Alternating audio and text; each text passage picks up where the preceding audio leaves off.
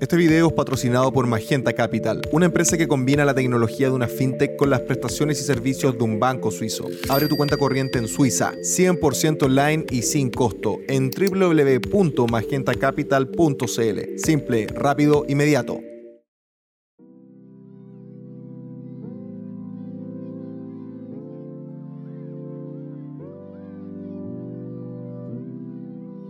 Nuevamente todos muy muy bienvenidos, damas y caballeros, y por supuesto hoy estamos nuevamente en una columna de opinión de revista Individuo. La verdad es que ya hicimos la introducción en el capítulo pasado, así que simplemente ahora queda escuchar, disfrutar y por supuesto poder analizar lo, la columna de opinión que vamos a leer a continuación. Iniciamos. Esta, columna fue escrita por eh, Constanza Izaguirre, por supuesto, el abril 7 del año 2021. Y por supuesto, iniciamos con su título. Delincuencia, la nueva normalidad.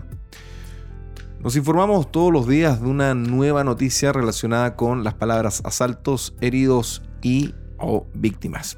No es novedad que hechos delictuales ocurran todos los días de norte a sur.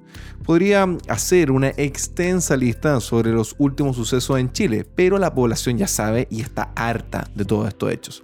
Sin embargo, no deja de sorprenderme que en dos semanas distintas fueran asaltadas dos joyerías en la ciudad de Santiago. Por un lado, la joyería My Lady en la comuna de Santiago Centro, que fue atacada por un grupo de 9 a 10 asaltantes armados. Una semana después, fue atacada la reconocida joyería Mozo, en un mall del sector oriente, por un grupo de asaltantes curiosamente también compuesto por 10 personas. ¿Coincidencia? Juzgue usted mismo.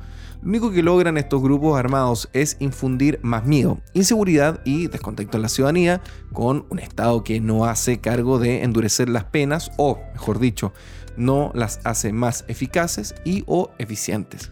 Claramente el sistema penal debe ser reformado y adecuado a estos difíciles y lamentables tiempos.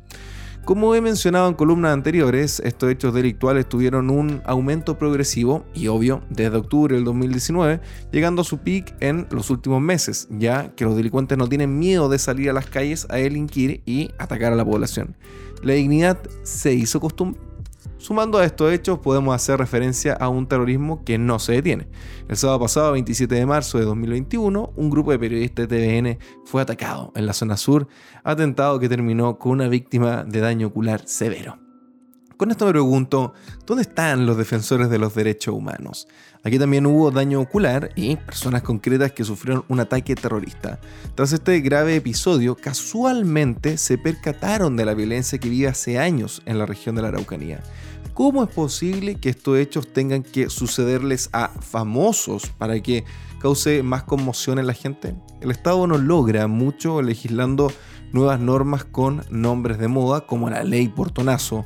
Lo que hace falta, en cambio, es una mayor eficiencia en el proceso penal y castigo. Ante esto, cabe mencionar el poco apoyo del pueblo chileno en general a carabineros o Fuerzas Armadas.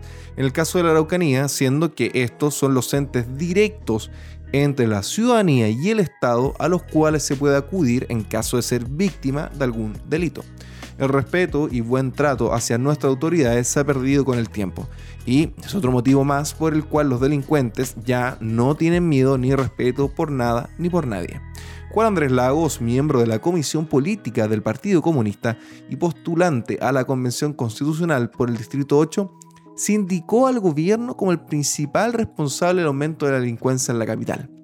Pese a que el mismo partido e ideología que él representa ha tenido vinculaciones con grupos terroristas como la CAM en el sur, así como con el crimen organizado o tráfico de inmigrantes con antecedentes personales de nulo conocimiento. El mismo señaló que el gobierno es el total responsable de esta situación, la oligarquía, el grupo económico, élite política y económica que domina este país estos flagelos como es la delincuencia armada, recalca la última frase, se habla de balas locas, es como un eufemismo cruel, porque las balas son disparadas y son disparadas a veces por los propios carabineros, policía militarizada y en otras ocasiones son grupos armados que se disputan territorios o que van al ataque de personas inocentes. Es relativizar o minimizar el estado de situación que vive Chile. A todos estos dichos agregó que Carabineros es una institución militarizada que concibe al pueblo como su Frente a esto son obvias las falacias. El odio y envidia, características de la izquierda, están ahí lo único que generan es división entre las personas con su famoso discurso de lucha de clases. Carabinero no ha podido cumplir sus funciones como la eficacia del derecho, garantizar y mantener el orden y la seguridad pública interior en todo el territorio de la República, puesto que no puede hacer el debido uso de sus fuerzas y como consecuencia atajar la creciente ola delictual que nos asedia. En cuanto a la delincuencia armada o disputa de territorios, que el mismo candidato a la convención menciona, se atribuye a grupos terroristas en la macrozona sur.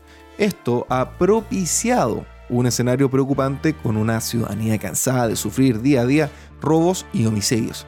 Se necesita que las personas vuelvan a respetar, apoyar y confiar en instituciones como Carabineros de Chile para que puedan cumplir sus funciones encomendadas. Sin embargo, esto no sería posible si no se trabaja en conjunto con un verdadero Estado de Derecho y un Congreso que no esté durmiendo y no retrase los proyectos de ley que endurecen el castigo al crimen organizado. Esto fue nuevamente una columna de opinión junto a Revista Individuo aquí en el Rincón del Coto. Nos vemos en la segunda columna. Chao, chao.